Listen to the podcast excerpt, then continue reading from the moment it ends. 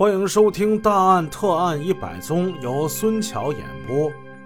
上文故事我们正说到精彩之处，这个杀人抢车的暴力犯罪团伙中的一员，姓王，叫王勇，也就是我们前文说的那个铁蛋儿，他已经被警方抓获了，正在审理他的过程之中。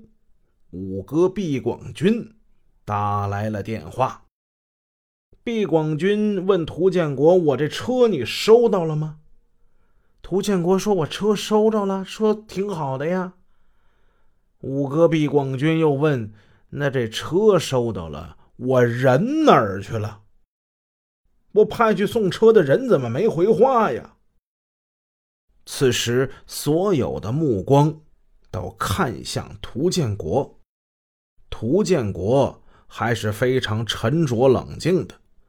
啊，呃，他已经走了，没事儿啊。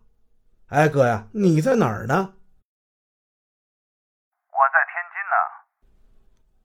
啊，没事儿，哥，我这儿都挺顺利的，你放心吧，再等会儿就到了。啊，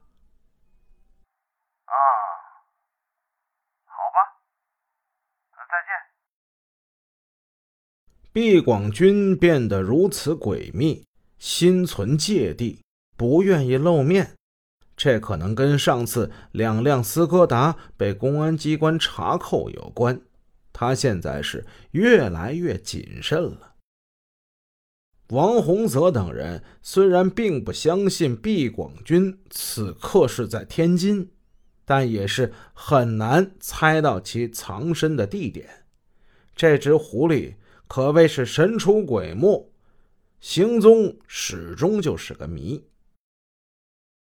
铁蛋王勇被带到了附近的灵溪公安派出所，王洪泽和他的部下抓紧有利时机对他突击审讯，以便扩大战果。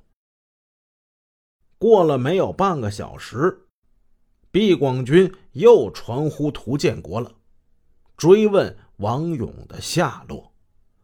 涂建国说：“哎，哥，没事啊。”是不是这小子跟谁动手打起来了，叫人给扣了？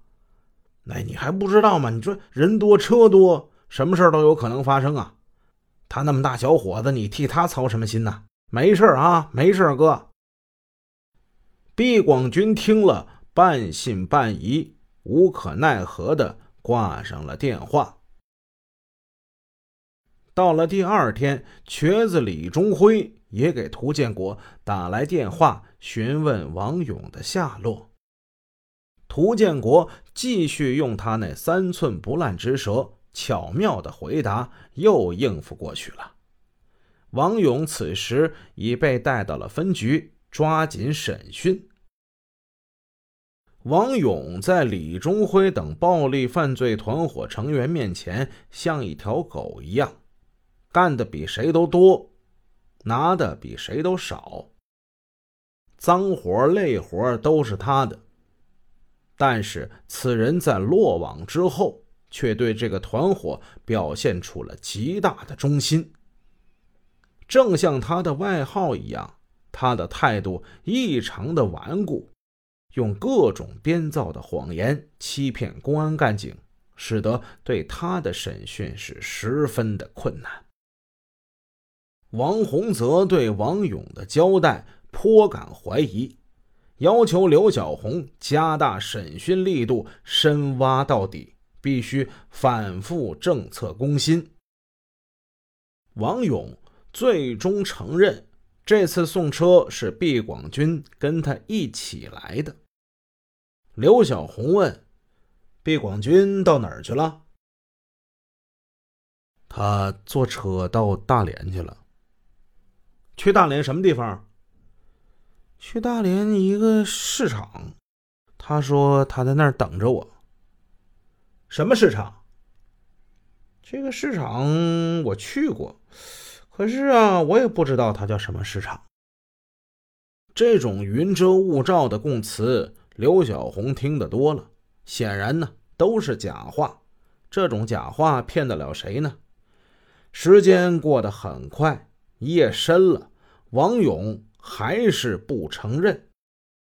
他不承认自己杀人劫车，只说车是毕广军让他送来的，而对毕广军的下落更是遮遮掩掩，不说实话。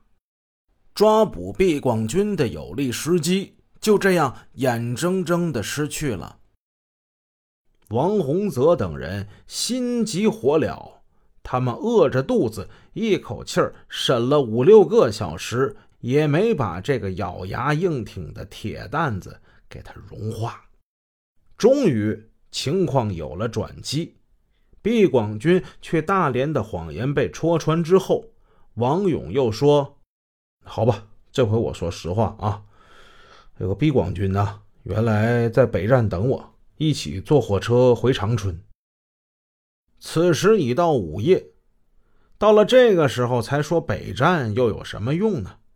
这只狐狸在北站等不到王勇，才接连给涂建国打电话。可以肯定，如果不改变主意的话，此时这毕广军已经回到长春了。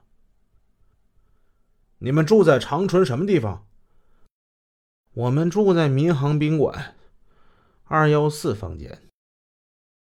民航宾馆二幺四，这是又一次翻新花样的谎言，还是真实的供词呢？王洪泽是这么想的：抓捕毕广军是至关重要，因为他在这个杀人劫车暴力团伙中处于是关键位置。是连接长春杀人劫车和沈阳销售赃车两头的中间人物，只有把他抓获，才能看清此案的全貌，取得侦破这一特大系列犯罪案件的全胜。所以不能迟疑，不能再失去战机了。即使王勇此时的交代是假的，也要把假的当成真的去搞。他与局长、政委等人做了研究之后，决定立即率领三大队的侦查员奔赴长春，抓获重大犯罪嫌疑人毕广军。鉴于警力不足，刑警一大队队长傅建国等人也参与了支援。八月二十八号凌晨两点钟，王洪泽带领院委以及十名侦查员远赴长春。刘小红等人留下继续审讯王勇。于洪分局在沈阳的这些区公安局里，属于说是条件比较差的一个。陈旧的办公楼用了几十年，连着警车也只有那么寥寥几辆，远不能适合此时的工作需求。不过现在一举起获了几辆被暴力团伙劫持的出租车。干警们现在是如虎添翼，驾驶着斯柯达等三辆轿车奔上了一零二国道。那几辆车好像是颇通灵性，要为惨死的主人报仇雪恨一样，不顾夜黑路遥，开起来是格外的得心应手。几个小时之后，车开到了长春，王洪泽跟长春的公安机关。取得了联系，讲明了案情，要求配合协调行动。其实早在最初获得此案线索的时候，王洪泽就主动与长春警方进行联系。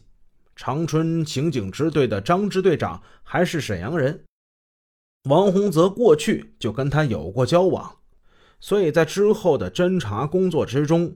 沈阳、长春两市的警方一直是密切配合的，在长春警方的协助之下，院委率领侦查员直奔民航宾馆。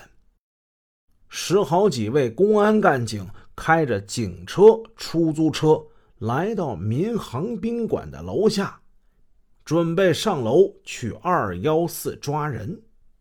结果一到民航宾馆。他们傻了。民航宾馆的二楼是个舞厅，根本就没有二幺四。